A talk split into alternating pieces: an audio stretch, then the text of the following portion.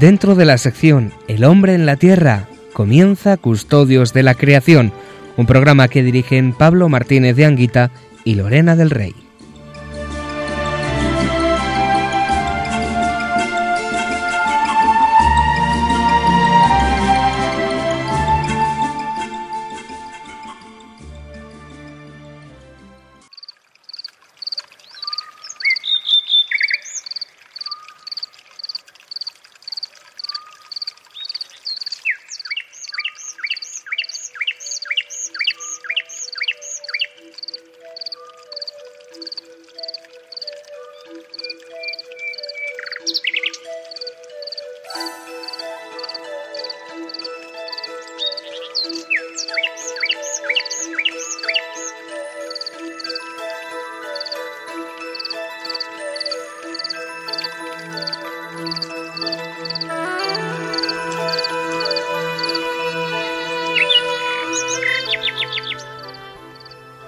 Al principio, Dios creó el cielo y la tierra.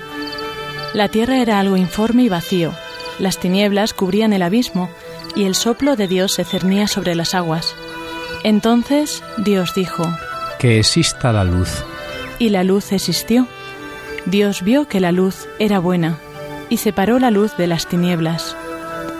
Entonces dijo, Que la tierra produzca vegetales hierbas que den semilla y también árboles frutales, que den sobre la tierra frutos de su misma especie, con su semilla adentro. Y así sucedió. La tierra hizo brotar vegetales, hierba que da semillas según su especie, y árboles que dan fruto de su misma especie, con su semilla adentro. Y Dios vio que esto era bueno. Así hubo una tarde y una mañana. Este fue el tercer día.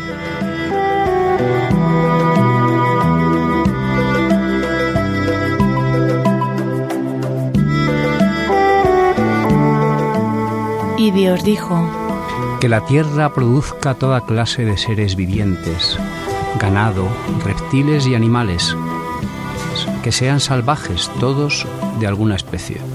Y así sucedió. Dios hizo las diversas clases de animales del campo, las diversas clases de ganado y todos los reptiles de la tierra, cualquiera sea su especie. Y Dios vio que esto era bueno. Dios dijo, Hagamos al hombre a nuestra imagen, según nuestra semejanza, y que le estén sometidos los peces del mar, y las aves del cielo, el ganado, las fieras de la tierra y todos los animales que se arrastran por el suelo.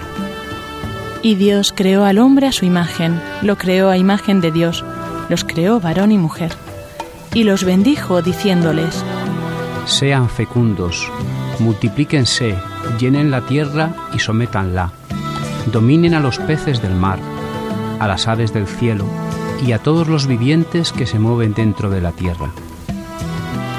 Y continuó diciendo, Yo les doy todas las plantas que producen semillas sobre la tierra, y todos los árboles que dan frutos con semilla, ellos les servirán de alimento.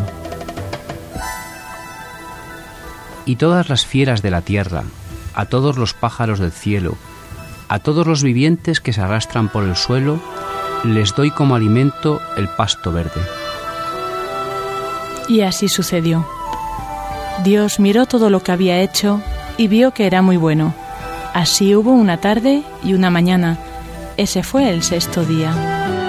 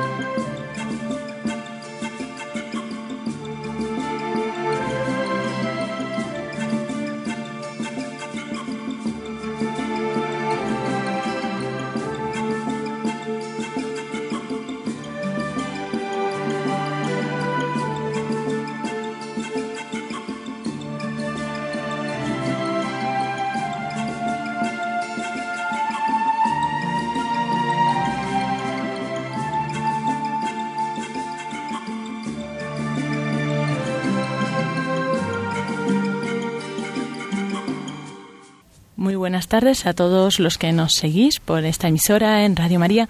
Bienvenidos a este nuevo programa, esta primera edición del programa Custodios de la Creación.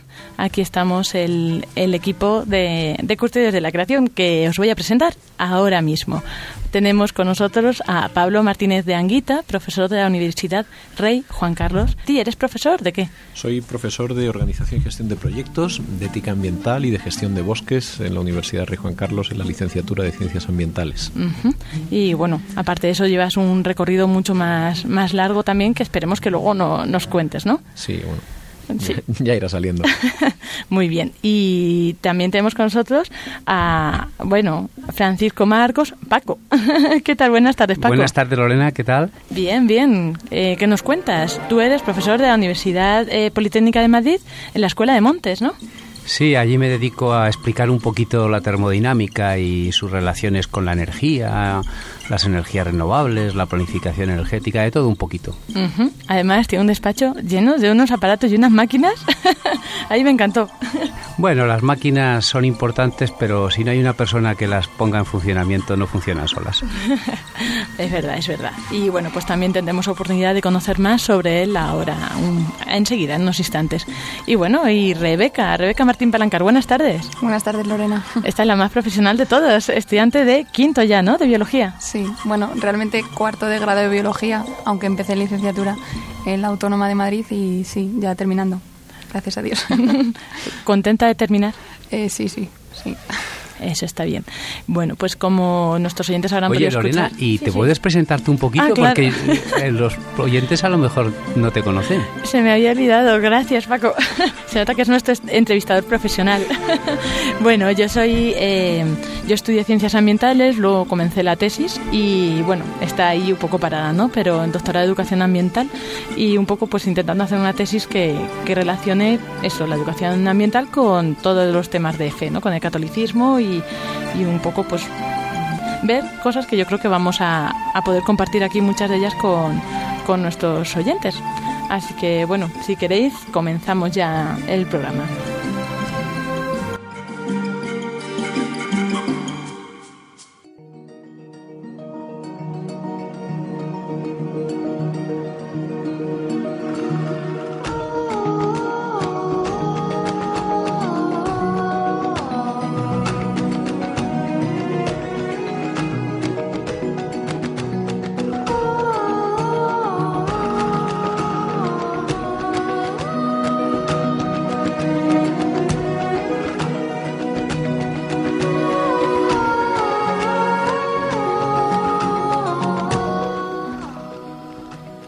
Y bueno, pues vamos a comenzar presentando las distintas secciones de este programa eh, de Custodios de la Creación y que serán eh, esta primera sección dirigirá a Pablo Martínez Anguita y nos irá un poco compartiendo pues eh, qué es lo que nosotros con nuestra fe católica creemos ¿no? que tenemos que, que, hacer con el medio ambiente o qué es para nosotros. ¿no? Y yo creo que, de todas más, Pablo, nos lo puedes tú contar un poco mejor mejor que yo lo puede hacer el Papa Francisco, porque voy a empezar con unas palabras que a mí me conmovieron mucho y son las palabras de, su misa de entronización. Las, las primeras que dijo y suenan así. La vocación de custodiar no solo nos atañe a nosotros, los cristianos, sino que tiene una dimensión que antecede y que es simplemente humana, corresponde a todos. Es custodiar toda la creación, la belleza de la creación, como se nos dice en el libro del Génesis y como nos muestra San Francisco de Asís es tener respeto por todas las criaturas de Dios y por el entorno en el que vivimos. Guardemos a Cristo en nuestra vida para cuidar a los demás, para custodiar la creación. Yo creo que mm, aquí de algún modo se pone manifiesto lo, bonito de nuestro título, ¿no? Queremos hacer este programa de custodios de la creación, pues porque queremos compartir la riqueza, la riqueza de nuestra fe en, relación específicamente a la conservación de la naturaleza, ¿no? Un tema que, que ha estado vigente durante muchos años y los que nos hemos dedicado a la conservación de la naturaleza, pues como profesionales, como profesores, eh, pues somos muy conscientes de su importancia, ¿no? Y de repente el Papa Francisco eh, nos habla de que tiene una dimensión trascendente, es decir, em, custodiar la creación es como es como él dice tener respeto por todas las criaturas y de algún modo es una forma de, de guardar a Cristo, ¿no? Y esto es muy bonito porque de algún modo lo que nos está poniendo delante y yo creo que de aquí la el interés de, poder hacer un programa y de poder contar a, a todos los amigos, oyentes y gente la, belleza de ser custodios de la creación es que ser custodios de la creación puede ser un camino de santidad. Uno puede ser muchas cosas en la vida, pero algunas de ellas te llevan a plenitud y otras pues no lo sé, pero de las que te llevan a plenitud ser custodios de la creación es uno, ¿no? Ese es un, es un camino precioso y para eso tenemos que, entender qué significa, ¿no? De algún modo cuando alguien ve una cosa bonita, un paisaje, uno a veces se conmueve y se queda fascinado por esa belleza que tiene delante, ¿no? Yo siempre que veo volar los gansos, ahora empezarán a volar seguramente en octubre, en noviembre, si estamos atentos a los cielos, veremos esa, esa belleza que es la, migración de las aves, ¿no? Hay que estar un poquito atentos, pero a poco que nos fijemos muchas veces al atardecer de las, de las tardes del otoño, pues veremos pasar grandes bandadas, ¿no? Yo cada vez que, que veo pasar una bandada de gansos, mm, paro todo lo que estoy haciendo y me quedo a contemplarlos y me acuerdo de una frase de Einstein que decía, dice, en esta vida solo hay dos opciones, o todo es un milagro o nada es un milagro, ¿no? Yo creo que de repente cuando uno está metido en su vida y de repente ve pasar en el cielo pues eso, esos gansos en formación, ¿no? Mm, esos gansos que no los has hecho tú, que te los encuentras y que van de un sitio a otro y dices, ¿y esto de dónde sale? ¿Y esto quién lo ha hecho? ¿Y, y qué bonito es? Y esa V que se forma cuando están volando y los ves eh, con, con, las nubes de fondo, con el atardecer de fondo, esto es verdaderamente bello, ¿no? Y si uno se detiene, se conmueve y, y le sale una palabra, o al menos al, corazón le... El corazón es tentado a decir una palabra que es gracias. ¿Gracias o qué es esto? Que son dos preguntas o una pregunta y una respuesta muy, muy relacionadas, ¿no? ¿Cómo es posible que, haya tantas cosas maravillosas y tantas cosas bellas, ¿no? Y tantas cosas que si te detienes en un momento dado te quedas, te quedas fascinado desde lo más pequeño, desde, desde lo milagroso que es la, existencia de una célula, ¿no? Mm, con, con todas sus con todos sus componentes, con sus membranas, con el núcleo, con, con en fin. Y, y, cómo es posible que haya tanta, tanta diversidad natural, ¿no? Y obviamente las leyes de la biología y las leyes de, pues ecológicas y termodinámicas de las cuales Paco nos puede hablar mucho, nos explican el cómo, ¿no? Pero sin embargo el estupor, el, el golpe, el quedarte fascinado, el, el, quedarte mirando diciendo las cosas, pero ¿cómo es esto posible en un cómo mucho más profundo? No, no en el cómo mecánico o científico, que, tiene una gran belleza, sino en su propio ser, es verdaderamente algo que, que te hace detenerte y te hace preguntar quién eres, ¿no? Y de algún modo eh, digo, surge la, la pregunta, ¿qué es esta belleza? Y de algún modo cuando uno está un poco atento, esa belleza a uno le toca y dice gracias, ¿no? De algún modo, custodiar significa preservar esa belleza. Y hay muchas razones por las cuales uno puede preservar esa belleza. Hoy el, en el mundo se nos habla y con gran justicia del concepto de sostenibilidad, ¿no? Por justicia tenemos que guardar las cosas para las siguientes generaciones. Pero yo creo que aquí el Papa incluso va más, va a una dimensión mucho más, más profunda, ¿no? Porque uno custodia aquello no solo que le es útil, sino que le es importante. Uno custodia a su familia.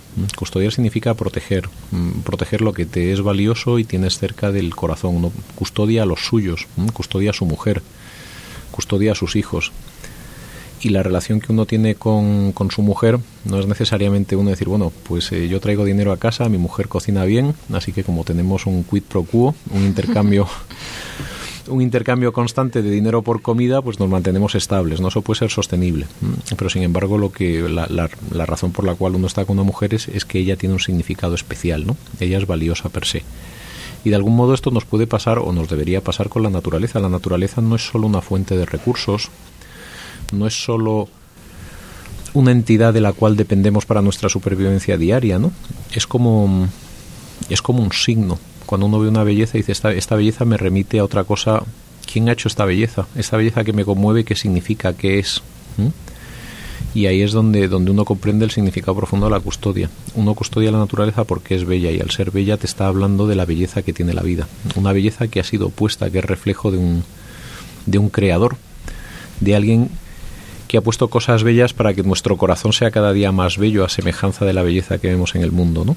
Y de aquí surge la vocación de custodiar, de, de guardar lo que, lo que es verdaderamente valioso para nosotros. Para custodiar lo primero que tenemos es que, que comprender, comprender, comprender que la belleza mmm, tiene significado, que la belleza te hace dar pasos en la vida, que cuando ves algo bonito, generalmente te exige un compromiso. Cuando ves una banda de, de ocas volar, y te preguntas qué significa esto, en última instancia dices, bueno, pues si, si esto es bello habrá que cuidarlo de algún modo, habrá que saber, ¿no? Mm, como cuando te encuentras con una chica guapa, mm, pues no le tiras una piedra, sino que dices, caramba, tendrá teléfono, se lo pido, ¿no?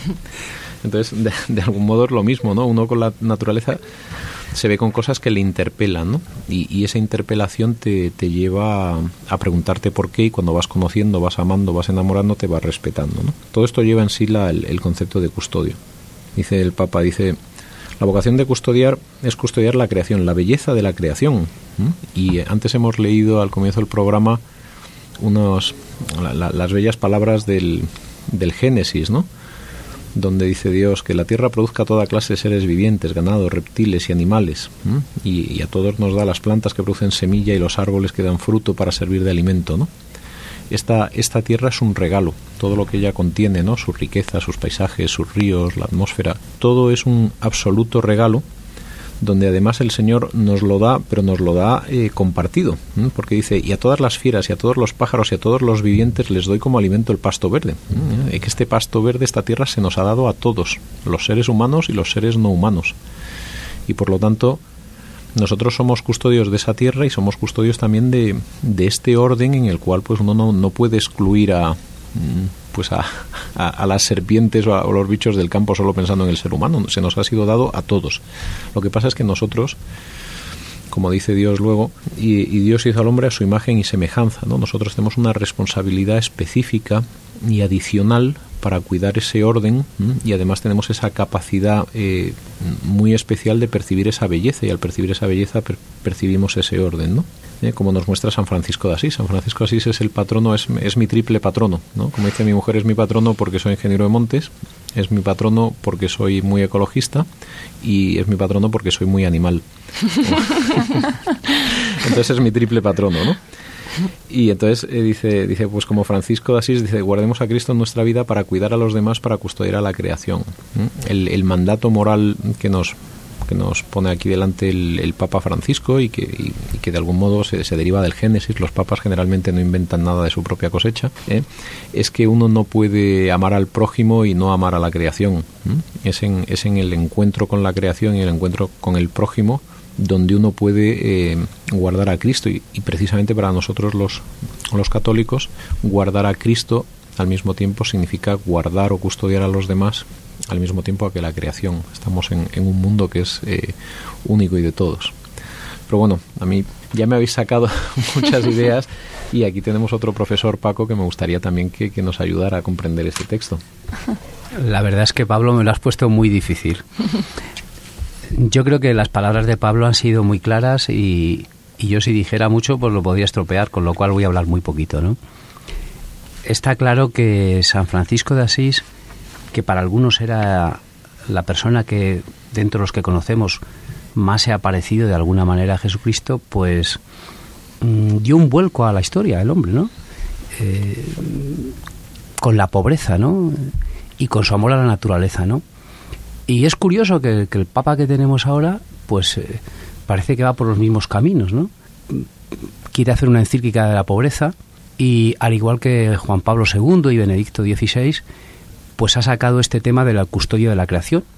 Porque yo preparando el programa Lorena y Pablo y, y queridos oyentes y Rebeca, pues pensaba que lo de custodia de la creación era de, del Papa Francisco, pero no. Quien primero menciona la palabra custodios de la creación como tal es el Papa Benedicto XVI. Pero es que antes que él también había pronunciado Custodios de la Creación el Papa Juan Pablo II, ¿no? O sea que el título de este programa, que ahora que estás oyendo Radio María, pues queremos ponerte en tus oídos, es un título que no es nuestro, es un título de, de Juan Pablo II, de Benedicto XVI, del Papa Francisco. ¿no? Entonces, custodiar la creación, pues es precioso, ¿no? Lo que ha dicho Pablo, pues yo creo que ya sobra todo. A lo mejor Rebeca también tiene algo que decirnos. Eh, o sea, mm, según os he oído hablar, eh, pues eso, por ejemplo, Pablo destacaba que, la creación es, es para todos, ¿no? Y hacía referencia, pues eso, que es tanto para los seres humanos como para el resto de seres vivientes, ¿no? Y con respecto a los seres humanos, pues pues eso, que la naturaleza, la creación, es un regalo que nos ha dado Dios para todos, ¿no? O sea, tú vas a un museo y bueno, sí, hay muchos que son eh, gratuitos, pero hay otros que tienes que pagar, ¿no? Pero es que la creación, o sea, la naturaleza está para todos, ¿no? O sea, tú sales a la calle y tú contemplas el, el cielo, ¿no? O sea, yo hay a veces que estoy estudiando en mi cuarto y, y, miro a la ventana y, y, es una tentación, entre comillas, porque es como me quedaría mirando todo el rato el atardecer que tengo, ¿no? Y luego también por la mañana, eh, cuando voy hacia clase al, autobús, eh, por la zona donde voy, pues se ve el cielo bien abierto, ¿no? Y entonces, porque no hay muchos edificios y es alucinante. O sea, yo voy a clase eh, pues ya emocionada, ¿no? Por, por, todo lo que me encuentro. Y luego, eh, otra cosa que quería añadir es simplemente una, una frase que me he encontrado de Nicolás Copérnico, un, bueno, un gran astrónomo, eh, que decía, quien a través de la, de la observación y el contacto sensible con el maravilloso orden del universo conducido por la sabiduría divina, no es llevado a la admiración del constructor que todo lo ejecuta. O sea, pues como habéis dicho también, ¿no? Que, que mirando toda la belleza que encierra la creación, eh, cómo no preguntarnos de dónde viene, ¿no? Y entonces que la naturaleza habla claramente de Dios y que y que es una, o sea, como un referente de Dios, ¿no? O sea, tenemos, vale, la Biblia, por supuesto, Jesucristo, por supuesto, pero que en la naturaleza también Dios se manifiesta, ¿no? Y que, que puede ser que es en sí evangelizadora, por así decirlo. Creo yo. yo quisiera añadir a esto una, una frase muy bonita del Papa Juan Pablo II, el, de la Jornada Mundial de la Paz de 1990, donde de algún modo explica desde una perspectiva teológica por qué, porque nos conmueve la belleza de la naturaleza, porque cuando tú sales de casa y ves un amanecer, un atardecer, dices, gracias Dios mío, ¿no? Y dice Juan Pablo II, dice, la naturaleza es expresión de un proyecto de amor y de verdad. Es decir, cuando tú ves una cosa bonita, y a mí siempre me gusta el ejemplo de chico chica, ¿no? ¿Mm? Tú ves una chica guapa, te gusta, consigues decir tres tonterías, le arrancas una sonrisa, con eso ya consigues que no pase de ti, te da el teléfono, tal y cual, y entonces mm, has conseguido que aquello que te parecía bonito te correspondiera, te diera lo que tú esperabas. Y entonces estás contento porque de algún modo eh, es eso que te ha resultado bello puede suponer un proyecto de amor y de verdad.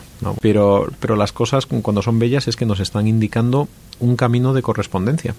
Son bellas, nos, nos aproximan, nos aproximan esa belleza y no es solo que a nosotros nos lleven a Dios, sino que de algún modo nos traen la sonrisa de Dios a nosotros, un, atardecer bonito.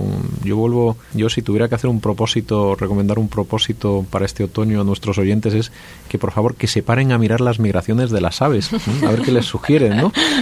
Porque yo cada vez que veo volar a los gansos acabo dando gracias a Dios, ¿no? Es como, es como una forma de, de, oración permanente, estar atento a la naturaleza, ¿no? Pero sobre todo como es una cosa en el cielo y es una flecha que te indica que hay una flecha en el cielo y una dirección, pues los gansos son altamente recomendables, ¿no? Bien, pues de algún modo lo, lo, que, te, lo que te está diciendo esa belleza es, es esta frase de aquí, ¿no? ¿Mm? Todo esto es tan bonito porque te quiero. ¿Mm? Y todo esto te resulta tan auténtico porque yo soy la verdad. Por lo tanto, la naturaleza es como el, el libro de Dios para los que no saben leer.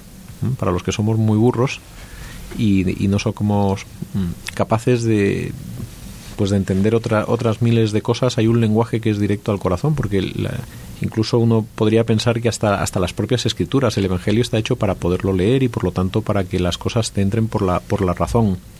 Sin embargo la conmoción de la belleza el, el estremecimiento dices cuando ahora empieza el otoño y tienes esos colores o cuando yo por ejemplo momentos que, he vivido en la naturaleza pues la, primera vez que vi una nutria salvaje no en un río y tal y además que me quedé ahí observándola porque porque la nutria no me veía a mí te quedas verdaderamente asombrado qué pelaje más bonito cómo se mueve entre las rocas cómo nada cómo pesca no y la contemplación de la naturaleza es una es una forma de mantener el corazón puro aquel que se sigue asombrando con una con una nutria o, con una bandada de gansos es una persona que tendrá sensibilidad para, para asistir al pobre es una persona que tendrá sensibilidad para, para agradecer las cosas que suceden en la vida, ¿no? Me estoy acordando de una película que recomiendo a todos los oyentes que se llama Gravity, para, para el que la vea, ¿no? Y lo, lo, que es el milagro de la Tierra.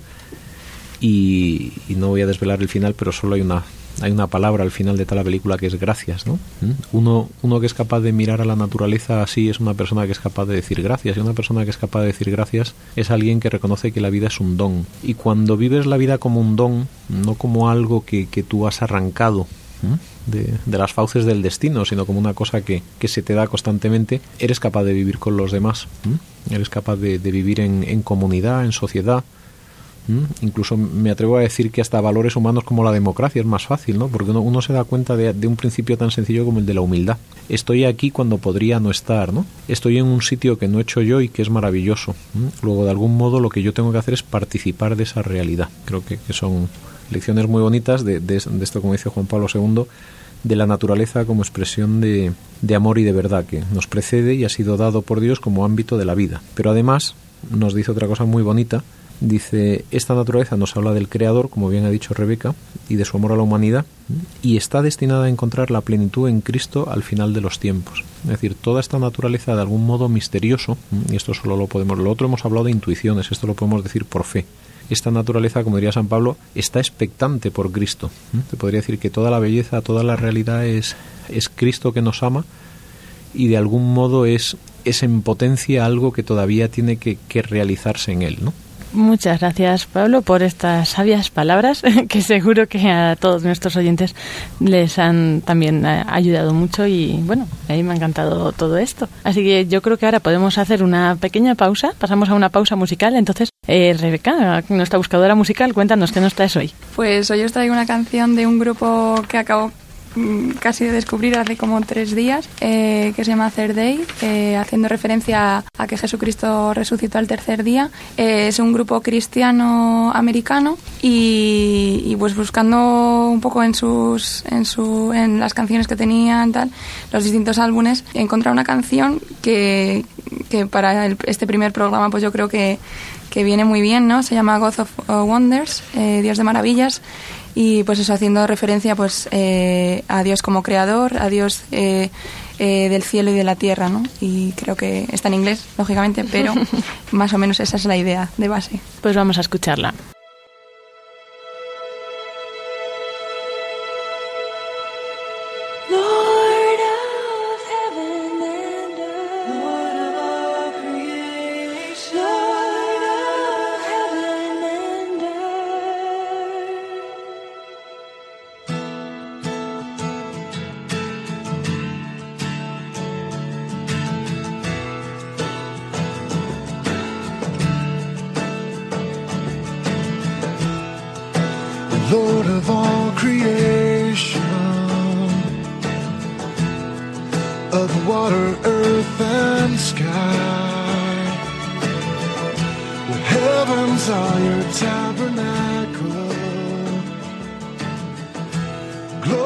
to the Lord.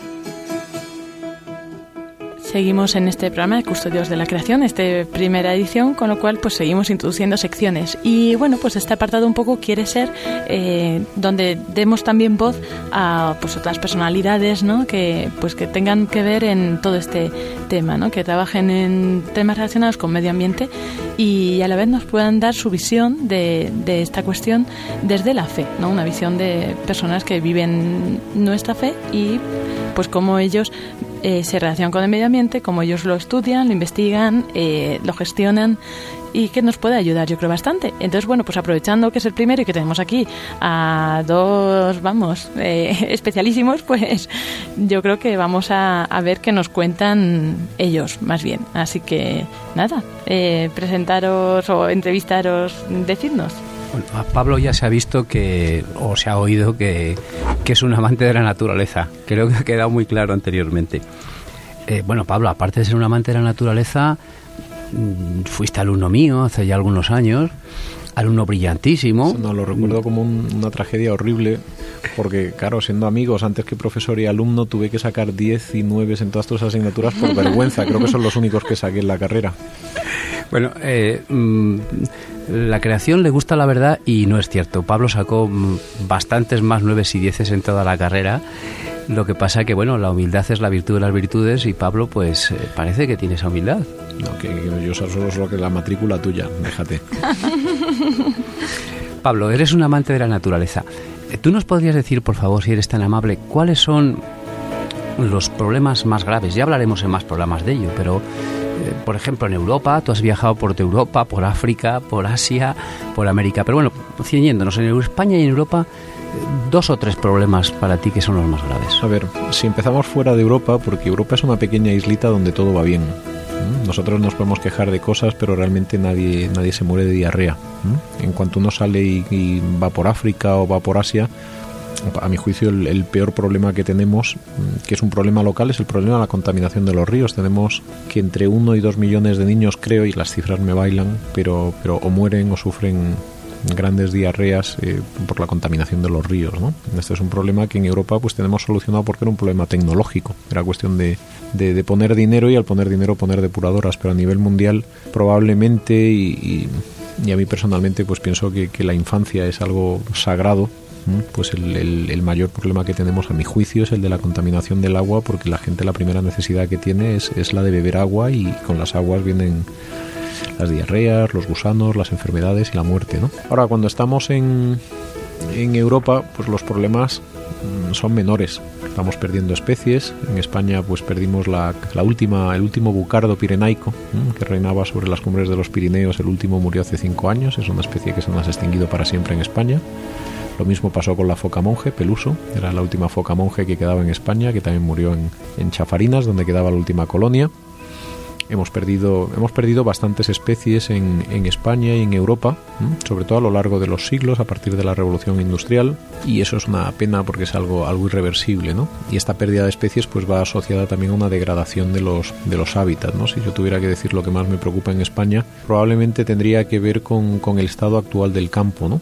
Hoy en día estamos pasando de una agricultura tradicional a un, a un modelo de agricultura muy tecnificada y nosotros los europeos, a diferencia de las personas en América del Norte o América del Sur, hemos tendido a coevolucionar con las especies. ¿no?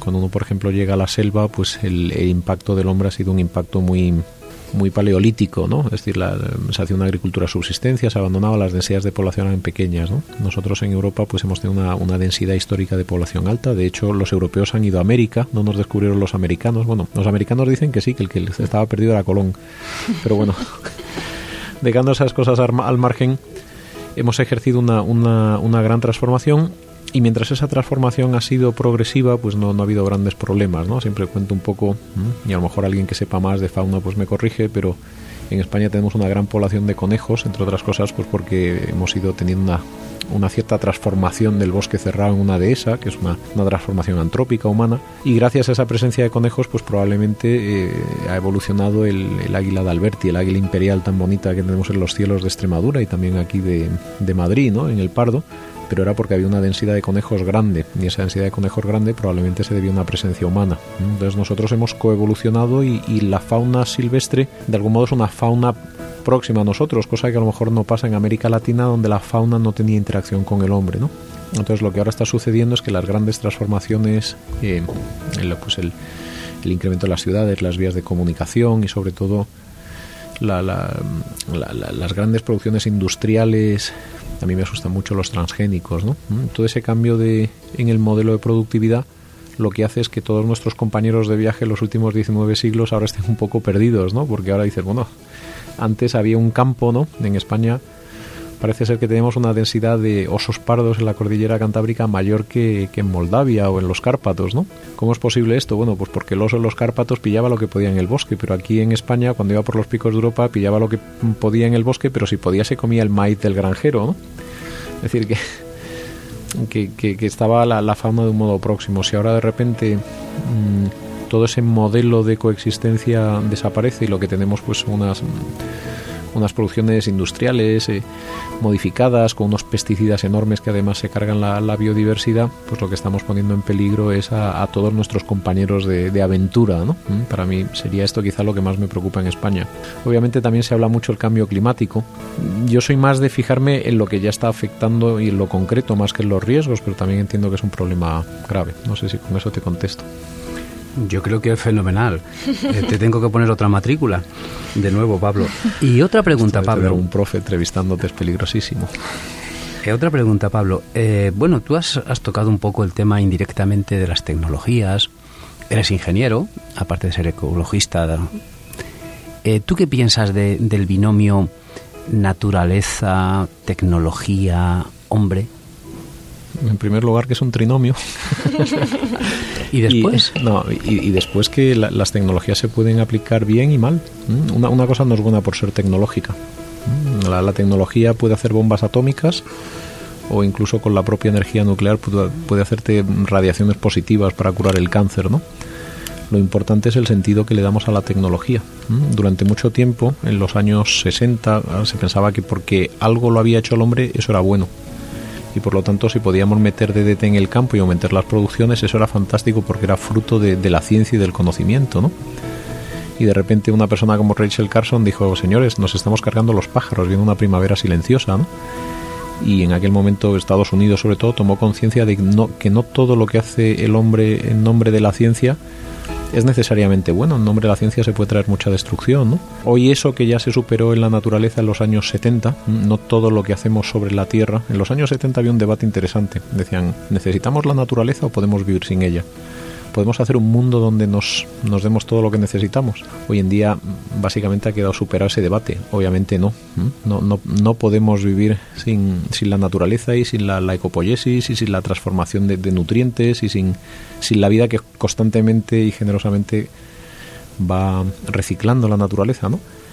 Bien, pues este, este yo lo puedo hacer todo y como yo lo puedo hacer todo es bueno, es algo que ahora, por ejemplo, nos, nos planteamos mucho en lo que se llama el debate transhumanista, ¿no? Mm, cuando ahora se dice, bueno, y podríamos sustituir, tenemos este gran deportista Pistorius, ¿no? Que ha sustituido sus piernas por, por unas, mm, unas estructuras y es un campeón y, y me alegro muchísimo y fantástico, pero mucha gente se plantea y no podríamos sustituir al hombre por una cosa eterna, o, o por decirlo eterna, sin tiempo, permanente, donde sustituyamos eh, su propia carne, la podamos sustituir por mecanismos y, podamos sencillamente albergar una conciencia en, en, un cuerpo diseñado y no sería esto un, pues volvemos a lo mismo, ¿no? La tecnología ejerce una fascinación sobre la persona y, muchas personas piensan que porque es tecnológico, en primer lugar tenemos que hacerlo, tenemos que probarlo y segundo, además seguro que es bueno porque es una mejora y es científica y no tiene por qué. Las cosas hay que juzgarlas moralmente y ese juicio moral implica ver ese resultado de esa tecnología en todas sus dimensiones, no solamente en cuanto a, la eficacia de lograr un objetivo,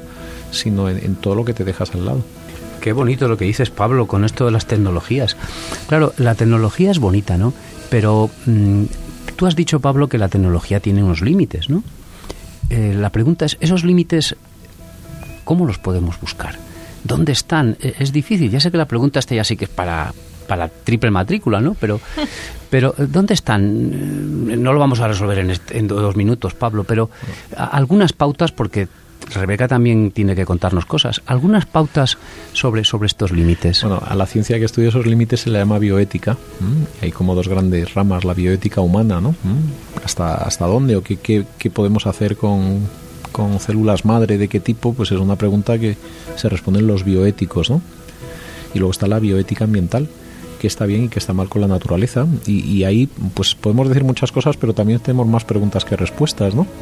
Yo tengo un montón de dilemas que no sabría ahora mismo responder sobre mm, pues cuestiones de hábitat, si una especie debe prevalecer sobre otra, etcétera, ¿no? No, no, no vengo a decir con esto que las cosas están claras, ni, ni mucho menos, ¿no? Sino que la bioética como tal es una disciplina en la que hay que constantemente profundizar.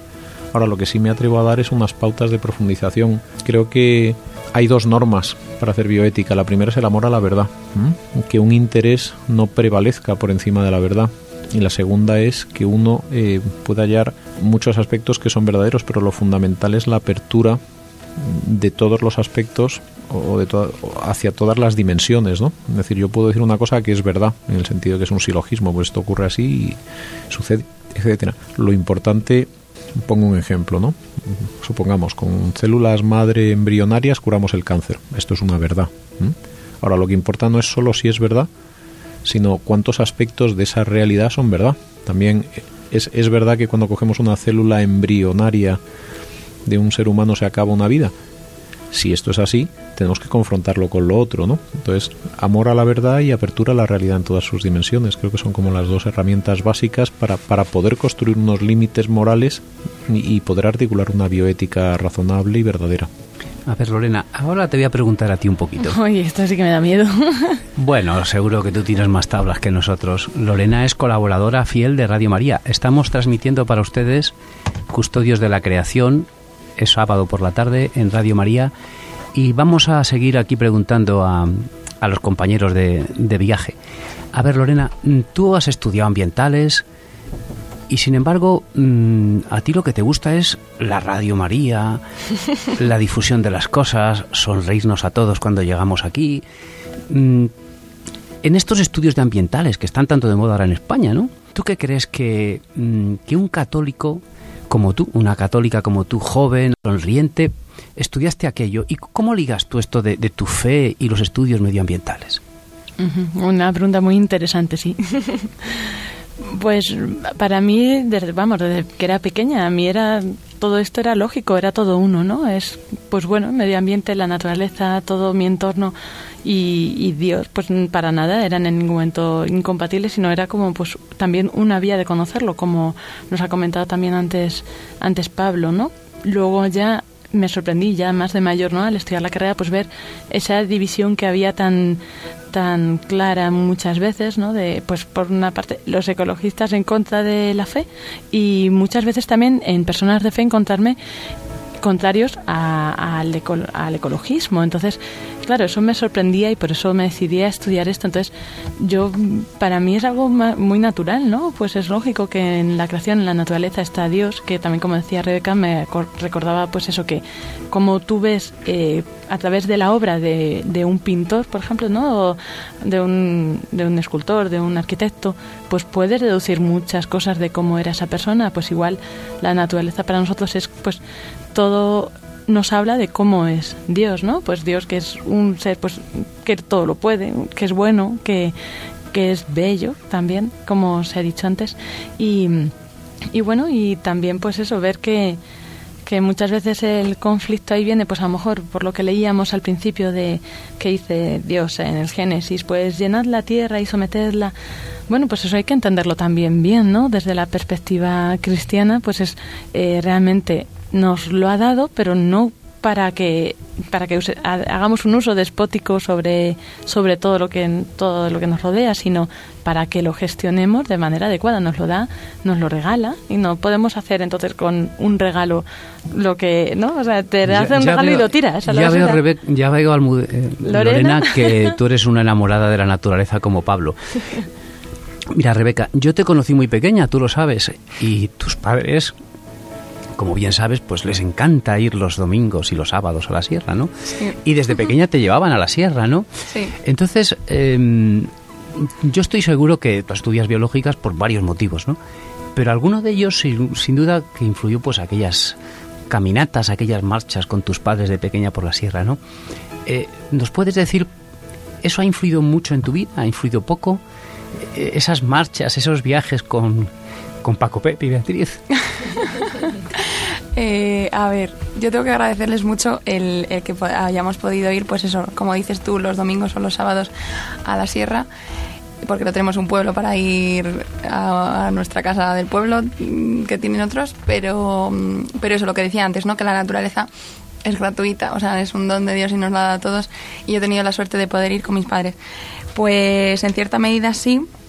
Eh, yo de pequeña eh, aunque ahora estoy más centrada en el campo de, lo molecular, de lo microbiológico, en ese sentido, eh, pero de pequeña me acuerdo que yo tenía un libro de, sobre animales, tenía uno que, ahora mismo recuerdo muy bien, y entonces yo creo que también, bueno, y luego también cuando íbamos a la sierra Claro que sí, o sea, yo creo, a lo mejor directamente no, o sea, ahora no soy muy consciente que dijese, pues porque yo iba los fines de semana con mis padres, pues que he querido estudiar la naturaleza. Así tan patente no, pero es verdad que, que el, asombrarme y el, querer conocer más sobre la naturaleza, pues en parte ha venido de eso, ¿no? De, de haberla conocido y de haberla podido, haber podido vivir con ella, ¿no? Y mi, mi vocación, entre comillas, biológica, a la biología, eh, desde pequeña en ese sentido sí que, sí que fue por, pues por eso, por, por conocer más animales. Como pequeña anécdota, nosotros, mis hermanos y yo, no, no éramos muy custodios de la creación de pequeños porque cogíamos mmm, renacuajos de ranas y algunos no sobrevivían mucho. Pero bueno, ahora ya los tenemos más, ya les cuidamos mejor. Bueno, bueno, vamos a ver, Rebeca. Eh, Está claro que Rebeca y Lorena están enamoradas de la naturaleza y esto del custodio de la creación pues ha calado en ellas. A ver, Lorena, mm, esto de custodiar la creación suena precioso. Además, fíjate, lo dijo Juan Pablo II, Benedicto XVI, el Papa Francisco.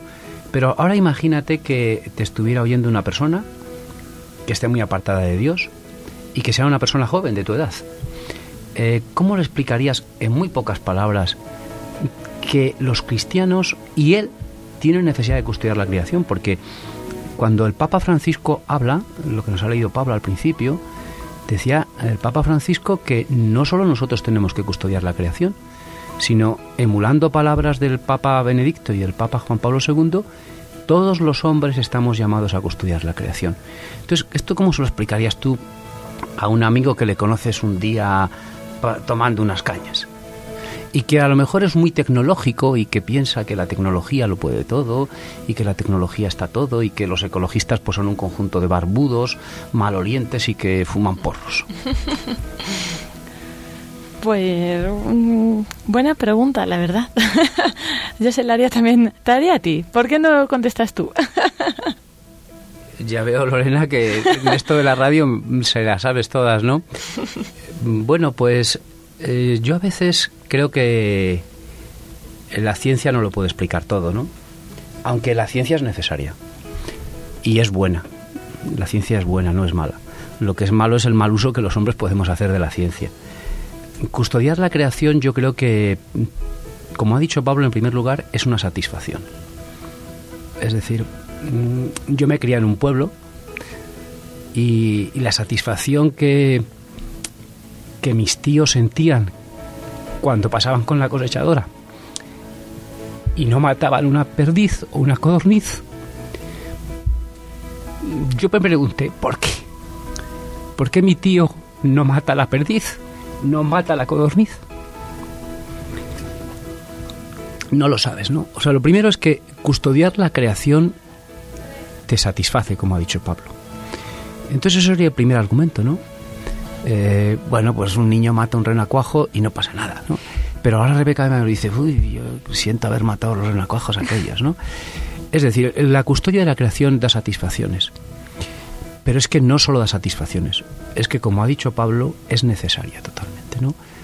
En un mundo como el nuestro, con un consumo quizá excesivo, el custodio de la creación puede llevar a la destrucción, ¿no? Entonces, si no custodiamos la creación, pues los perjudicados somos nosotros. Los mandamientos de la Iglesia y los mandamientos católicos no son para hacer mal a nadie, todo lo contrario. Es bueno decir la verdad, es bueno no matar, es bueno amar. Entonces, eh, si no custodiamos la creación, los que estamos puestos en peligro somos nosotros. eh, claro, esto un tecnólogo puede no entenderlo, ¿no? Yo con eso pues no digo que el tecnólogo sea un ignorante, pero si el tecnólogo es un poco inteligente y todos los tecnólogos inteligentes que son muchos, pues lo han entendido claramente, ¿no? Es decir, el custodio de la creación no es porque yo sea ecologista. Yo, si me ven la cara, ni soy barbudo ni fumo porros. Entonces, eh, en los ecologistas hay cada día más gente que es de raíces cristianas, de raíces católicas. Y para mí el primer ecologista es el patrono de los ecologistas, que es San Francisco de Asís, ¿no? Por tanto, con esto eh, sí decir que los grandes papas y San Francisco de Asís y los grandes fundadores de los grandes movimientos de la Iglesia del siglo XX, todos ellos han coincidido en una cosa, ¿no? La naturaleza es bella y esa belleza hay que custodiarla y además esa belleza nos da satisfacciones. Pero bueno, yo no quiero seguir hablando, Lorena. No, y de hecho ya se nos está acabando el tiempo del programa, así que, ojo, pues menos mal que tenemos muchos programas por delante, porque la verdad es que esto, este programa, vamos, nos ha servido para abrirnos un poco así... Eh, la, miel en los labios. Sí, eso, esa palabra está buscando. Pues muchas gracias y esperamos que nos traigas más entrevistas y muy interesantes seguro.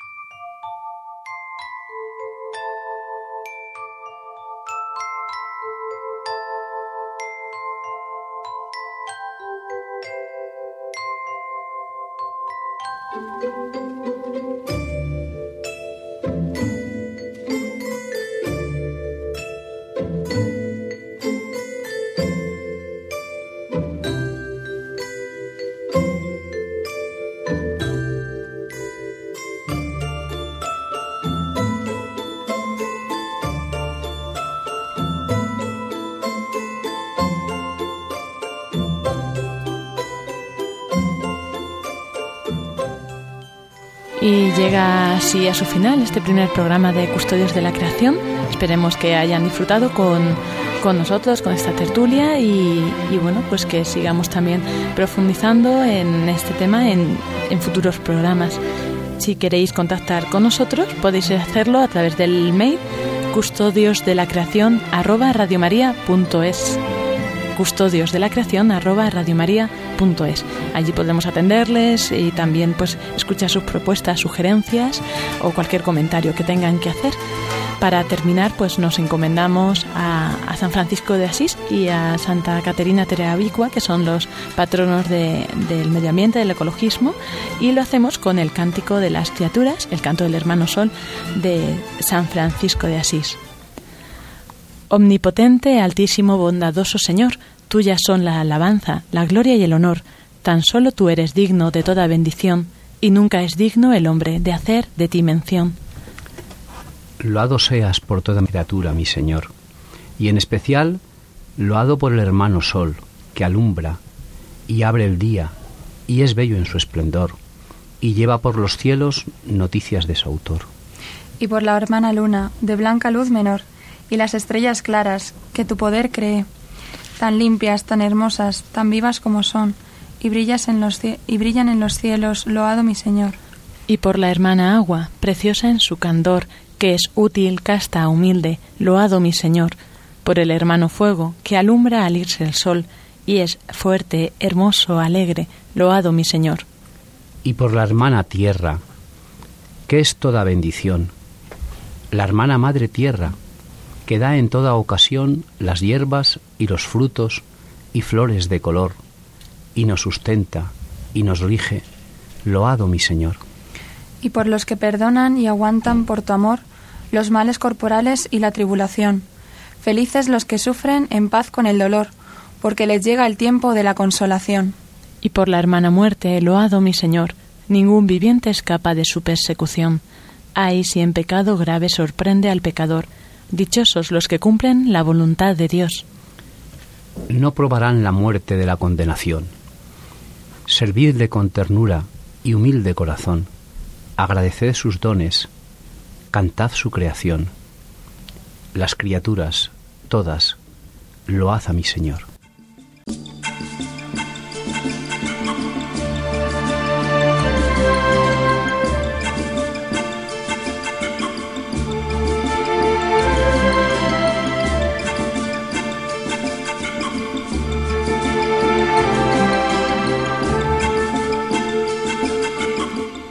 Les hemos ofrecido Custodios de la Creación, un programa enmarcado dentro de la sección El hombre en la Tierra y dirigido por Pablo Martínez de Anguita y Lorena del Rey.